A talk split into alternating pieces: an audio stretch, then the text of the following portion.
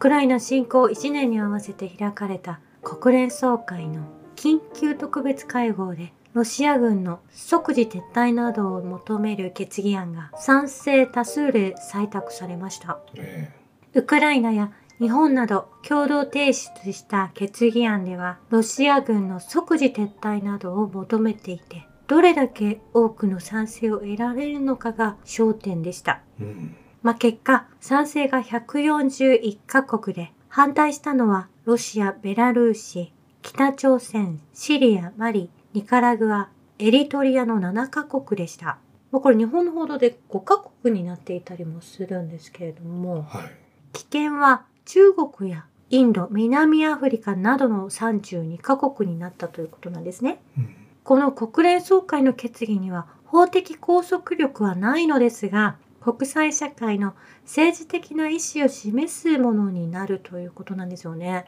えまあこれキューバの制裁もそうだったんですけれども、キューバの制裁を止めるための決議が行われた時も、賛成票が今以上に多かったにもかかわらず、アメリカがその制裁を止めなかったという事実もずっと続いてきているわけなんですよね。はい。そして岸田総理は G7 の主要7カ国のオンライン首脳会議を開き、ウクライナへの55億ドルの財政支援などを表明することになったということなんです。えそしてウクライナの支援は非軍事中心になっているとおっしゃられているんですよねえ。うん。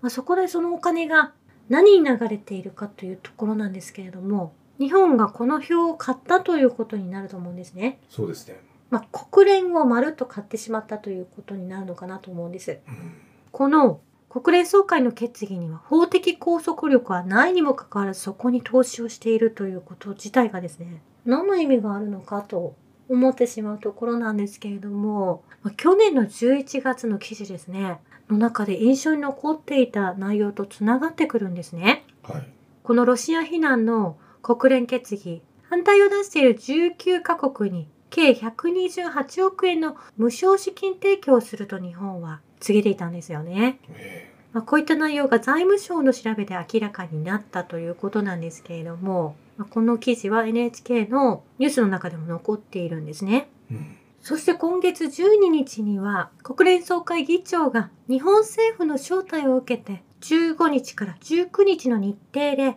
東京を訪れると発表なされていたんですね。はい。まあ、ですのでここで国連総会議長とのお話し合いがなされてこういった採択に向かっていくような段取りを進めていたということになると思うんです。うん。まあ、そして日本のウクライナの支援は非軍事を中心としているっていうのがそこにつながると思うんですよね。うん。まあ、国連のこの内容を報告していたんですけれども、アメリカからの多額の資金を受けている国連が、これからどのようにいろんな問題、この件を扱うのか、注視したいと思いますとおっしゃられていたんですね。えこれアメリカだけではなく、もちろん属国の日本も多額の資金を国連に渡しているっていうことが明らかになったと思うんですよえうね。ん。で、そのお金の拠出で票を買うという流れね。うん。なぜ日本がイスラエルを非難せずに侵攻に関して一切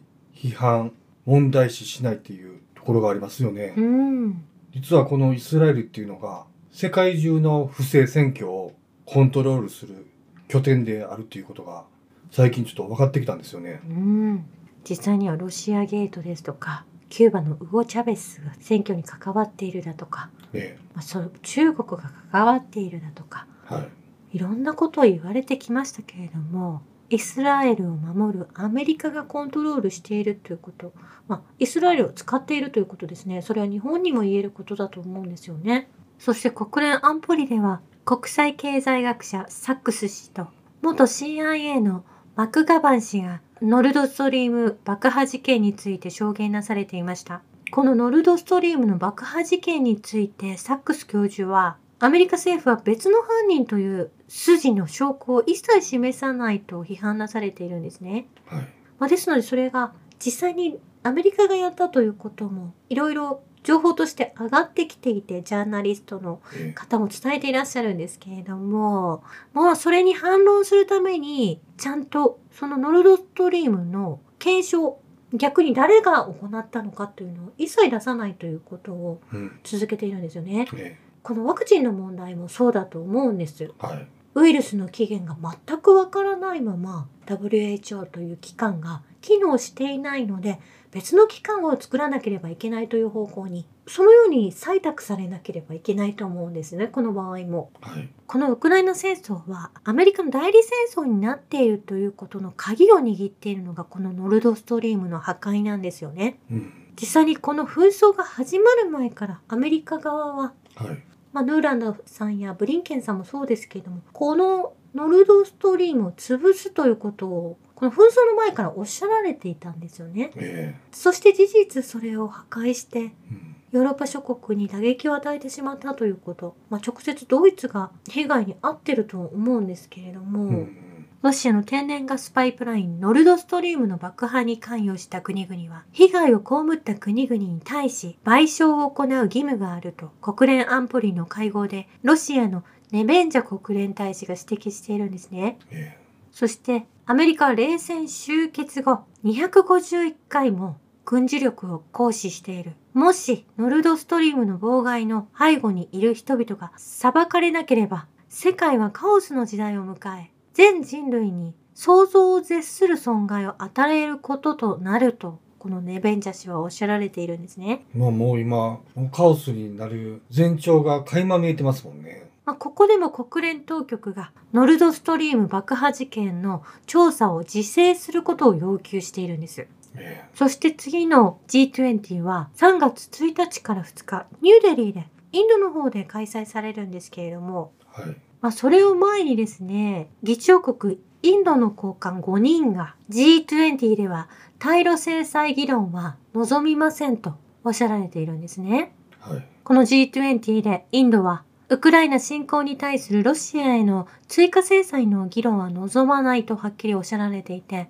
ですが日本の鈴木外務省は21日、議長国として開催する方向で調整していた主要7カ国 G7 財務省中央銀行総会会議について23日に実施すると表明なされていたんですね。え対ロ制裁を協議すると G7 国で、まあ、対ロ制裁の流れを23日に実施すると言われて今日の国連の発表に至っているんですね。えはい。まあ、ですがインド側のインド高官はウクライナ戦争のマクロ経済的影響は議論されるだろうがロシアに対する追加措置の協議を望んでいないと表明して既存の対ロ制裁は世界に悪影響を及ぼしていると述べられているんですね。えそして制裁は G20 の問題ではないと指摘をされて G20 は成長問題を議論するための経済フォーラムだと語ったと言われているんです。え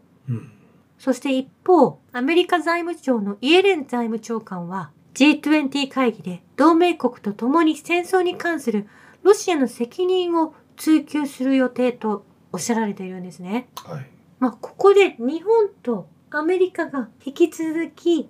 ロシア制裁を強く課していくというお話をしたいとおっしゃられているんですけれども、うん。次の G20 の主催国、インドの政府はそれを望んでいないとはっきりとおっしゃられているんですよね。えそしてイエレン財務長官は、ウクライナへの追加の支援を100億ドル準備していると昨日発表なされたんですよえね。ええ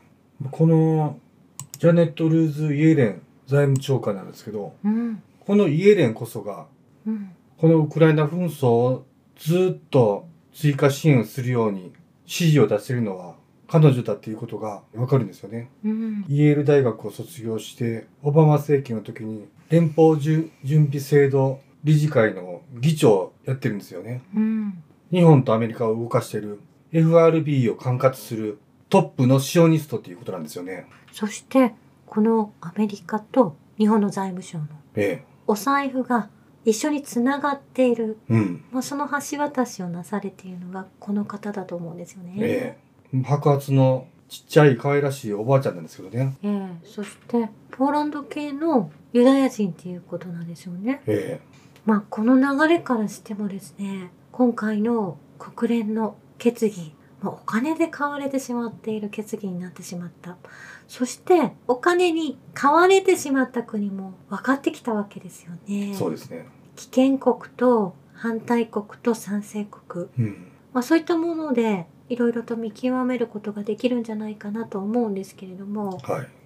まあ、実際にアメリカというのがその FRB もそうですけど日本もお金でいろんなものを動かしているだけで実際に戦場にいるのはウクライナ人そしてロシア人、まあ、代理戦争に巻き込んでいるわけなんですけれども、ね本当にこういった政策を取られているこの岸田さんをを見ているとですねうん。シオニストのエマリエル氏の言いなりになっていらっしゃるまあ、指示のもと、そのシナリオ通り発言されてるんでしょうね。うん、まあ実にアメリカの歴代大統領のウィトロー・ウィルソンがまるで株でも売るかのようにアメリカを売り飛ばしたことによってアメリカを5人の財閥の方々が購入したということなんですよね。ねその方々が作った銀行が連邦準備制度 FRB ですよね。そうですね。その5人の方々が JP モルガン、バロン・ロスチャイルド、ジェイコブ・シフ、ポール・ウォーバーグ、ジョン・デイビッド・ロックフェラーということなんですよね。ねこの方たちが、5人がアメリカを購入した後、このシオニスト5人がアメリカの政治を牛耳って、ネオコンたちを動かして、うん、国連 WHO すべて動かして、マネーロンダリングしてたということなんですよね。で、これを引き継いでるのが、イエレン財務大臣もその中の一人だということなんですよね。えそしてそのアメリカを売り飛ばした後なんですけれども、84年前の2月20日、2万人のアメリカ人がマディソンスクエアガーデンに集まって、鍵十字に挟まれた高さ30フィートのジョージ・ワシントンの肖像に向かって、ナチスの敬礼をしたという記述が残されていて、ええまあ、その画像も残っているんですね。えはい。まあ、ですのでその5人の資産家の方たちがやってきてその後ナチス思想の方たちも一緒に入ってきて国自体がナチス化していったんだなと思うんですけれども、そういうことになりますよね。ええ。このウクライナ紛争でやはりネオナチがいるということ。まあその方たちがこの国を乱しているウクライナ戦争に持ち込んでしまったということも、まあ、ナチス思想のアメリカがそれをハンドリングしているということにつながってくるんですよね。えそしてこの方ヘルマン・ゲーリングさんもナチスだということを今日言っておきたいなと思うんですけれども、えはい。まあ、この方がおっしゃられているのはもちろん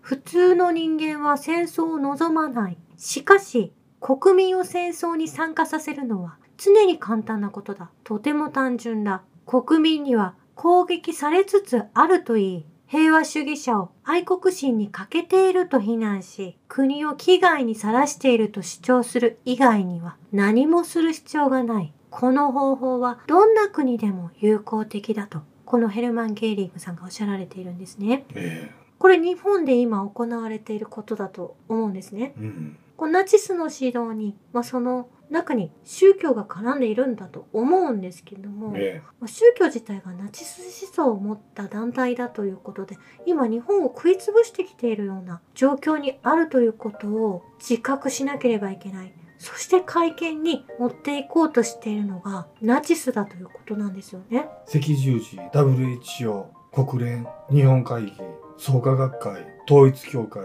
もう挙げればキリがないんですけど、まあ、そういう歴史があってウクライナを応援しているアメリカはナチスだということですよね。ええ朝鮮半島天皇部落の連中っていうのが、ユダヤ金融資本と呼ばれる FRB を作った同じシオニストだっていうことなんですよね。うんそしてこのシオニストたちをも動かしている。私たちが絶対目に触れることができない